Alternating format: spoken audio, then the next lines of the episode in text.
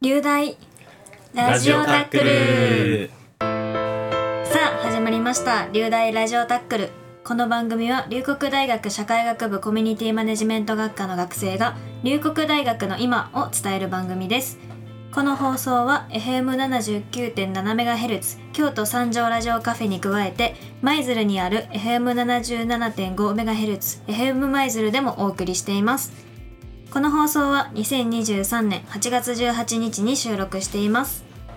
今喋っているのは2回生の小泉あかりです今月の司会進行を担当します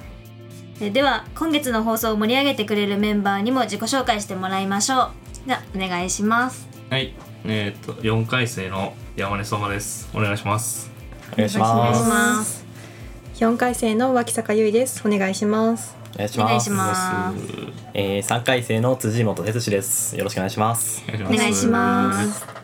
では、えーメンバーの自己紹介も終わったということで今世間は夏休み真っ只中ということなので、えー皆さん夏休みを過ごしてきて、まあ、これからもまだ続くと思うんですけど夏休みの過ごし方とかこれからこういうのしたいなっていうのがあればねその話をしていきたいなと思います。はい、はい。では山根さんどうですかね夏休み、はいどんな感じでまあ、僕、えー山根の、まあ、今のところ夏休み どっか行ったなっていうのはえっ、と首都の東京の方に はい東京都の方にえっ、と新幹線で日帰りで行きましたね。ははいい、朝7時ぐらいに京都出て10時前ぐらいに向こう着いて、えー9時頃出たんかな東京そんな感じでしたね一日、はい、まあ、観光とかそういう感じですかそうですねいわゆるなんか推し活みたいなあーおと、まあ、観光も兼ねて一緒に行ったんですけど、えっと、今までうーんこの大学入ってから45回ぐらい行っててえ結構結構行ってる常連一年に一回以上っていう。そうイベントがもう東京でしかないっていうのあがーこれもしょうがないんですけど、うんなんで、うんえーせっかくやし今までなんか行ったことないとこ行ったことない場所でちょっと降りてみようかなと思って、いろいろブラブラしてましたね。あはーいでもなんか知らない土地じゃないですか東京ってあんまりうん普段あるかし人の量も絶対ね多いね違いますもんねその中でなんか一人で行っていろんなとこ降りてみたいなのって結構難しくないですそうか難しいんですよ。はいろんなんかうん目的とかあって行くみたいなのとはまた別じゃないですかブラブラするってなったらいっつも中野駅降りて中野ブロードウェイにしか行ったことなかった中野ブロードウェイ4時間とかやったんで、そうそうそうそれ以外もまあちょっと行った方がいいなと思って新宿でバッと降りたり、うんどこやったかなあとなんかどっか降りてでそれで最後、えー下北沢かな、うん降りてそこでもう暑すぎるから ああんまり観光旅行先かでご飯食べないんですけどちょっとバテバテるなと思ってあー うんうん。カレー食べました ねカレーカレー。意外と東京関係なかった。バーって見たらあ美味しそうおなーなんかカレーあると思ってあのなんかそういうねパッと見て行けるみたいなのがいいですようんおね店いっぱいあるからねうんうんあーいいですねそめちゃめうそうちそうゃ。でなんかなんか買っとるかなと思ったんやけど 高い高い東京は。高っと思ってうん、あ、やっぱ違うんですかね。びっくりした、へーはいまあ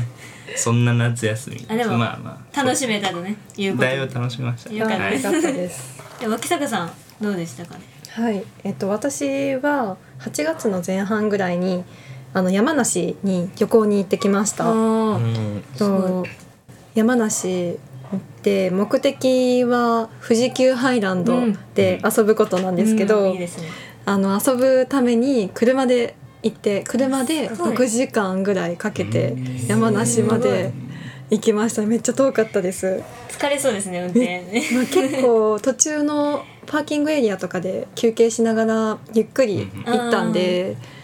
すごいその道中も楽しうくんうんうんその道の駅とかでうんあのソフトクリームとあかいいですね食べたりとかしいていその道の駅とかも楽しめたりしましたね。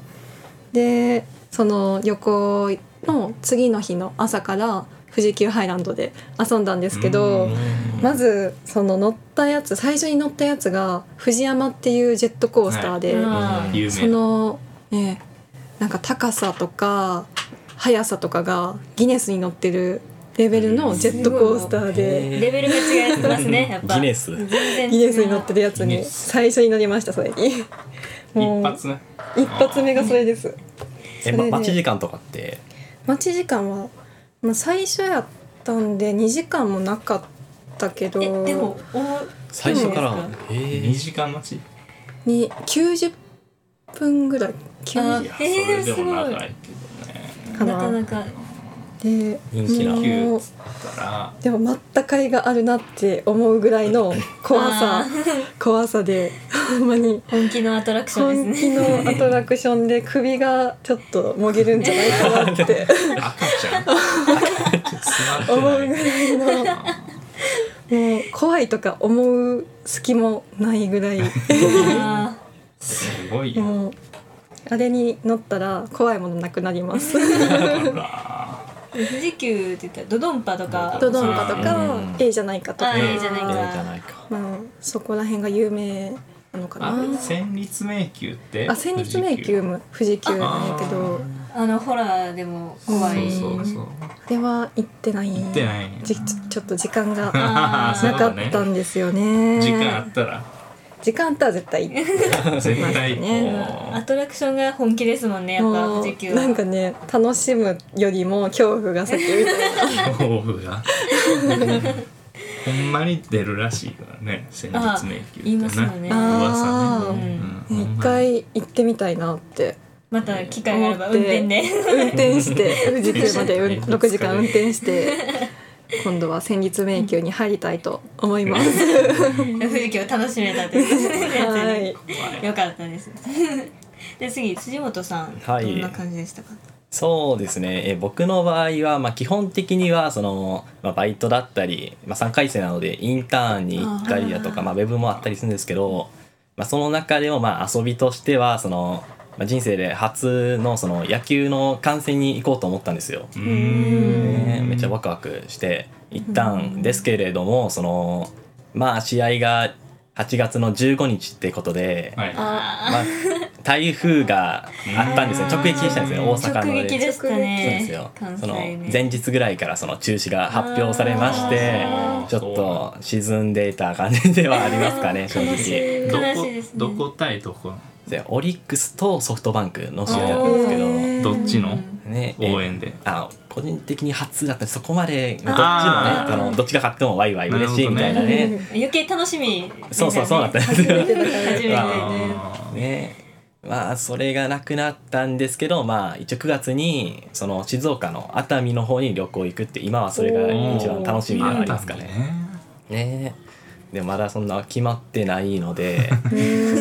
一応過去にその別の場所でその予定決めずに旅行行ったらうんちょっと行くところなくてなんか寂しかったみたいあーな体験あるんですよ。知らないとこに行くならね予定立てないと結構ね、うんそう厳しいですよねねでだからもそのね予定立てる時間が楽しかったりもしますよねね旅行のそれもだっ醍醐た味らね醍醐味うんねうんうん熱海静静岡岡か行ったことないなだか爽らやかとかねハンバーグとか爽やかそうそうそうそうねあー有名よね有名ですよねね行ってみたいですねまあ、お茶とかもあるのかなもしかしたら静岡で行ったらお茶のねソフトクリームとかうん食べたりとかして富士山うん富士山も見えるねあとにかくねしっかり、まあ、計画立てて行ってい楽しんでいこうかなって思っています無駄無駄なく楽しめるようにはあいーまああと電気グループのね電気グループああ出身地なんでそうなそんうやそれもあの頭の片 隅に楽しんでいただけたらと 思いそまうすそうで私小泉はですね夏休みフェスに行ってまいりましたずおーっと言うそう言ってたんですけど大阪の舞島で開催された大型フェスやったんですけどお野外でしかも暑いこうもう声出し解禁とかあー普通のマスク外してフェスみたいなうんがっつりしたフェスやったんでめちゃめちゃしんどかったですねあ盛でりも上がるねそうもう盛り上がりは断然でしたねやっぱりすごかったですやっねぱりうんね外の熱だけじゃないもんねもうもフうそうァでンすねの熱意でもうそうそうそう全温度3度ぐらい上昇するレベルでやっぱ移動する距離とかもすっごい遠くて前島全体でやってたから、んなんかそれ専用のバスとかも出てへて、ー次のアーティスト行くのにそうバス乗って行ってみたいななんか結構多くすごいてすごい大変でしたねあとはまああのオープンキャンパスとか、うんはいあー開催したので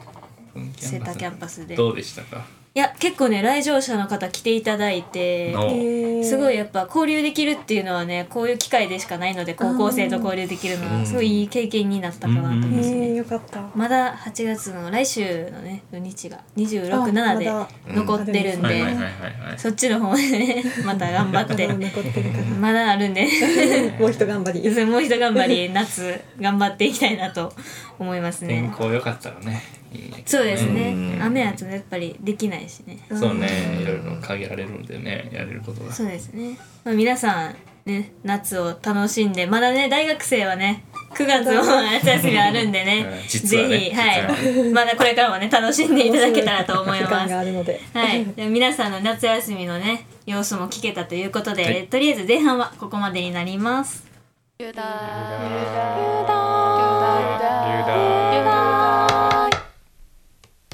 流大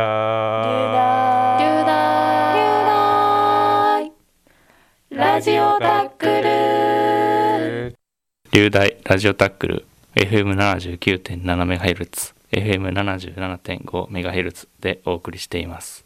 はい、では後半のトークテーマに移っていきたいと思います。と実はですね先日私たちラジオタックメンバー全員で4人でですね FM 舞鶴のある京都府の舞鶴を訪れましたで今回はですねその舞鶴で体験したこととか、まあ、印象に残ってることっていうのについて話していきたいと思いますじゃあ、えー山根さんどうでしたかね、そうですね。えっと、私、山根が一番、えー印象に残っていることは、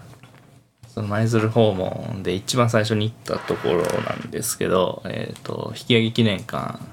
てところですね。はい。朝一番にねそうですね舞鶴着いてから行きま舞したね鶴市がね、そう、シベリア抑留のね、うんうん引き上げの地ということでね、そういうの記念館があったりして、資料とかいろいろ置いてあって、うん、結構見応えがね、ねありましたうね。んうんなんてあのワンフロアっていうかこうね1階だけやけどめちゃめちゃ資料も揃ってて、うん資料多めうんやったからすごい見やすく見やすいて、わかりやすわかりやすかったですねそういう解説とかもちゃんとうんうんうんやってあったんでただなんかあの体験型のところもあったりこのあー寒さうんシベリアの寒さだったりとか、そういうのもこう入ってね、感じて。寒さがね、一番しんどいと思うわ。うんどうしようもないからねね。動けなくなっちゃうそうう。んこう冷え性なんで ね。想像を絶す嫌るだ寒なさと思う。凍えちゃう足が足がね動かんか動かんくなっちゃうよねう。んあと霜はやあけど。のね引き上げ船の実際の船の模型みたいなのあもいっぱい、うんもうなんかどれがどれかわからんぐらい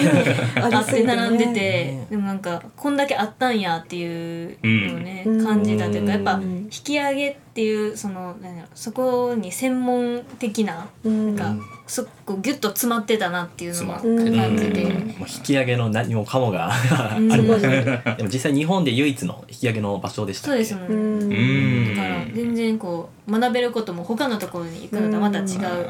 感じでしたよね。うんねあのー何だっけあれ麻雀ですか娯楽ね。ううんん当時の方のねそうそう自分で作るっていうな。しっかりね花札とかも色ついてたりうんねねえその色とかもねうん色も。植物でそうそうそうそう作うられんうんたうんうん色をあの色素でうん。染められてたんで本当に手作りででもすごいクオリティがそうそうそううんそう。高くていいそのあのね 模様もしっかり彫ったって。うんあすげえっていう。うんまあ手先もう器す用ごいやですなよねあの、うんなんか当時のほんまになんか今よりものもやっぱりないじゃないですか、うん寒さもあるしその中でこうできることじゃないけどっていうのを感じれてねねえすごいよかったこう寒さでこうガッとかならへんああの間違いでねうんブルブルっとやって手がガ震ッとえなってたねね洗練された技なんでそうそうえでもないから自分で作るっていうのもすごいことでうん本当にねでもそういうのもねすごい感じれた場所でしたね、うん引き上げとかうんすごい良かったですすごかった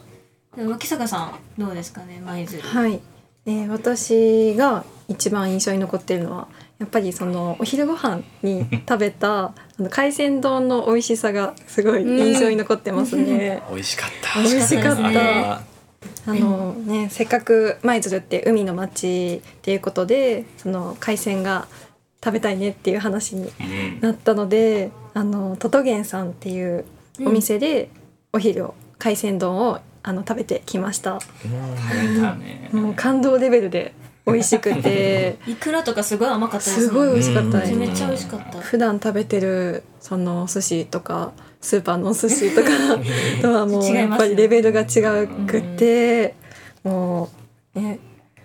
美味しかったです結構大きかったですもんねう丼がねもうしっかうりん丼みたいな感じ器でお腹いっぱいになったね、うんうんうんなんか味噌汁とかもちゃんとこう魚の出汁から取れたうんああお寿な司んかでねうんあねったねアラのアラうなんんか多な分そうやと思うんですねでもすごいお出汁が効いてて、ね、美味しかったしすごい美味しかったねな値段とかもいっぱいついてる割にリーズナブルだったかなっうんて確かにでも大満足ですよねうんもうめっちゃお腹いっぱいになっ大てなんかやっぱ新鮮なうんものを食べれるっていうのはやっぱりあの海にね面してるからからっていうのもありますし普段やっぱ本当ね滋賀とかはね海面してないから実はね実はそうあんまり 湖はあるけど湖はあるけあんどまり面し ないってなったらやっぱ然普段食べるのとはねそうそうそう全然変わってきますよね楽しみにしてたすごめいちゃくちゃビワマスぐらいいやすごい新鮮でうん美味しかったですねえでもなんか最初に入った時めっちゃなんか高級そうなオーラで漂ってましたけどね入るのにビビってい大丈夫かなって思いながら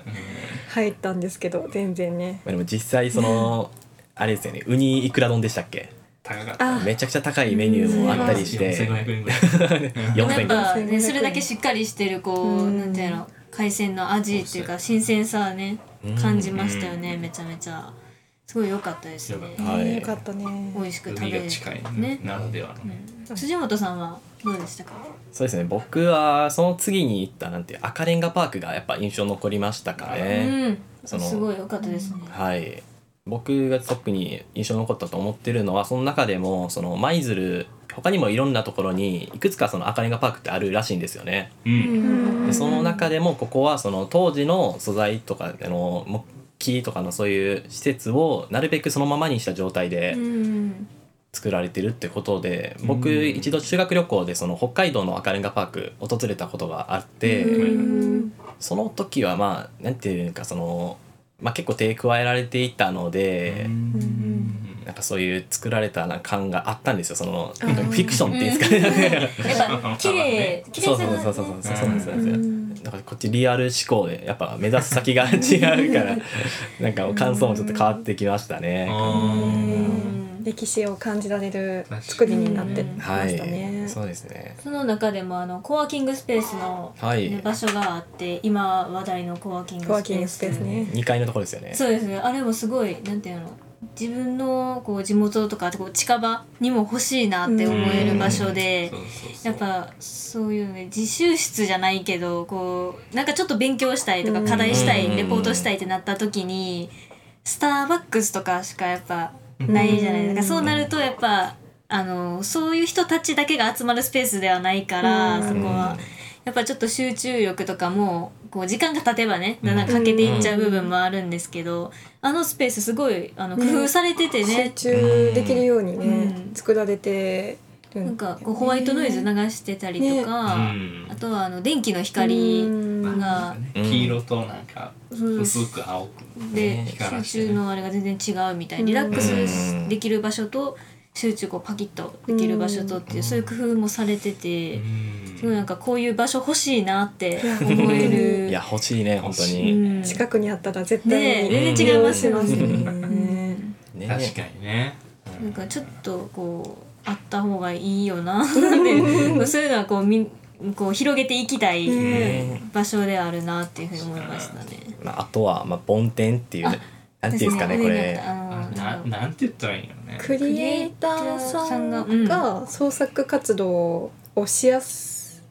水、まあ、ア場所ートスペース、うんみたいなアのトをリエみたいなのもアトリエ兼ねてるみたいなね赤レンガの中にそれもあって、うんめちゃくちゃなんていうか独創的っていうかやっぱね思いつかないことがいっぱい自分たちでは絶対思いつかないようなものをやったりこうトランプがうんこう透けて見えるアクリルになってて、ねまあ、見えたらゲームできないじゃないですか、うんでもそれでできるゲームを考えてみたいな、うんですごいデザイン性もあるし新しいゲームじゃないけどそういうのを自分であのこう作り出していくっていうクリエイティブなところが見れて、うんそのクリエイティブな活動その創作をするための道具とかも全部揃ってるかうんらすごい創作活動もしやすいこうレーザーでや焼いてみたいな、うん3分で出来上がるこうアクリル板がそうそうそうねレーザーで焼かれて3分でこうキーホルダーできちゃうみたいな、器う用だんうんあれもすごかったですすよごねかった実際に作ってるところも見せあ見せててもらって、うんいただいたんで面す白かごいったね面白かったね楽しいしすごい良かったですよね、なんか舞鶴の新しいなんか一面みたいなものが熱くなると感じですよあねーそういうのを見てるとなんか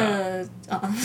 ななんか展示しはるだっけこの先なんかねそうですね、うんあの開催する予定っていうのを言ってはりましたね、でもなんかちょっともったいないですよね逆にこう知らないっていうのが、うんだから知れてすごい良かったなっていうのうんは思いましたね、はいすごい良かったですね赤レンガパーク良かったですよめかちゃっくたちゃねで私ね小泉が一番印象に残ったのは FM 舞鶴の生放送に出させていただいたことですねやっぱりあの私たちはここであのずっとラジオを作ってきてま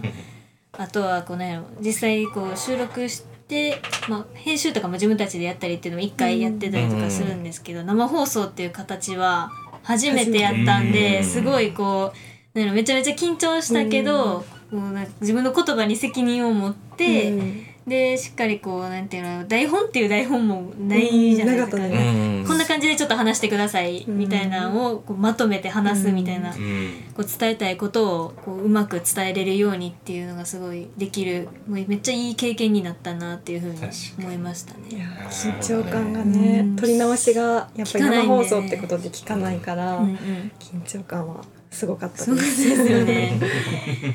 なんかこう好きな曲を流してもらえたりとかっていうのあがうん私が普段こうラジオを聞いててアーティストの方たちが流しているとかいうのも聞いてたからあこういうこともできるんやとか思ったりとかうんすごいこう司会の方もね普段あのパーソナリティつ務めてはいはいはいる方でうん、まあ、その方にあの赤レンガパークをねうん案内してもらったんですけどねすごいフランクな方でね、話しやすかったねすごいラジオもこうめっちゃこううまく なんていうのこうノリというかすごいこう綺麗な感ねじねがさばいてくれたよねね綺麗うにん、すごいもうなんかプロプロもうプロみたいなすごい時間とかもぴったりで合わせごかったてはっうんてすごかったなと思ってなんか私たちがこうやってやってるこう、ね、ラジオをやるっていう上ですごいいい経験うにんなるし、まあ、行かせていけるところもあったし、まあ、反省もあったしでそういうのが分かるというか改めてね改めてね感じる場所になったっていうのはありましたね。うやっぱりあのあとは大学の話とかもしたじゃないですかそう生放しま送したで,、ねでその大学の話とかっていうのも普段大学生活してて話すことがまあないないから こう自分が今こういうのをやってて、まあ、こういうことをしたいっていうのをううんまく伝えられるようにまとめて、うんんうんうんそういう改めて考え直す、うん大学生活とかについても機会になったし、すごいこう貴重な経験をね、うんさせてもらったっていうので、まああの FM マイズの生放送が一番こう印象に残ったというか、うん経験になったなっていうふうに思いましたね。一時間ねあそう、うんしっかり結構ねね長長いい、ねでも一緒に感じましたよねすごい喋ってると 確かに、うんすごい良かったですよね。まあ、うんうん朝からねあのその、まあ、大体夕方6時5時5時ぐらいぐらいままででねうん舞鶴にいて、まあ、いろんな経験もできたしいろんなこともし学べたっていうのがうんねやっぱ一番のあの良かったところかなっていうふうに思いますね。足りんぐらいやったねそうですね本当に足りないぐらいですね。まああのこの私たちがね訪れた舞鶴のことを今回ここでまた話させていただけてとといいうことで、まあ、皆さんの気持ちとかもねまた知れたんじゃないかなと思います。で、えーじゃあ、えーこの辺でねこの舞鶴のあのお話のコーナーは終了ということで最後にですね今回の放送の感想を聞いていきたいなと思います。じゃあ山根さ んどうですかね、はいどうでしたかえっとまあ1ヶ月ぶりの えっと放送ということでえっとまあなんかこう舞鶴に行った話とかなんかできてよかったなっていうそうですねせっかく経験した ことをね,、うんこねそううそやっうそてうそう、伝えていかないと、うん、すぐねこう言ってこう情報としてね、流発せ信でるきるののが、ねうん、嬉しいことなんでね、うんよかったなと思いますはい藤本さんあどうですかー僕ですか そうですねこの舞鶴のその行った時から収録までって大体1週間ぐらいまあ空いてるわけなんですけれどもあそうやなうんそうですねそれそれぐらいになりますね、まあその中で、まあ、若干忘れたことはまあありながらもそのね若干ねうんねでも逆にその印象に残ったことを思い出して、まあ、こうんまた口言葉にして伝えるっていうのは実際、まあ、いい経験というか、うんまあ、やるべきことだと思うので、うん今回こういう形で放送できて収録できて楽しかったなっていう感じはありますねその思い出しなんか思い出っていう感じでも良かったですね。うん、言言葉にしてねそうそうそうなんですよ思い出すっていうのはねやっぱりあれですね夏休みのね話とかも最初の方にはいさせてもらったんですけど、うんこうなんか夏休み意外と何もしてないなとか 思ったり意外とそうなんか意外と動いてないんかなみたいなバイトとか行ってるけど、うんで明らかに生活習慣乱れてったりしてるんでわかります。 そういうのもすごい感じたから。あのこれからまだねもうちょっとあと1ヶ月、まあ、ぴったり1ヶ月ぐらいそですうだけね。ど一ヶ月ぐらい。まだあるかそうらね続くんでねしっかり生活習慣も整えなが らね学業の方もちゃんとレポートとかも仕上げてねやっていけたらいいなと思う放送になりましたね。えでもそれこそその4回生のお二方ってあー最後の夏休みじゃないですかはいああそう 人生の、そうですね人生のラストの夏休みで すそうねちょっともうちょっと楽しみいた楽しんでいただけたらなとだいてほしいはいですね、存分にダラダラしてやろうかな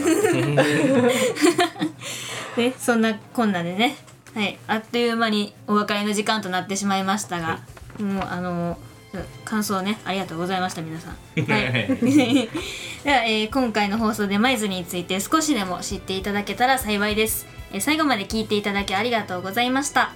流大ラジオタックルは X 旧 Twitter インスタグラムをやっていますアカウント名はアットマーク流大ラジオ全部小文字アルファベットですえー番組への意見や質問など皆さんのお便りをお待ちしておりますえー次回の放送は2023年11月25日です次回もお聞きください本日の放送は山根脇坂辻元小泉でお送りしました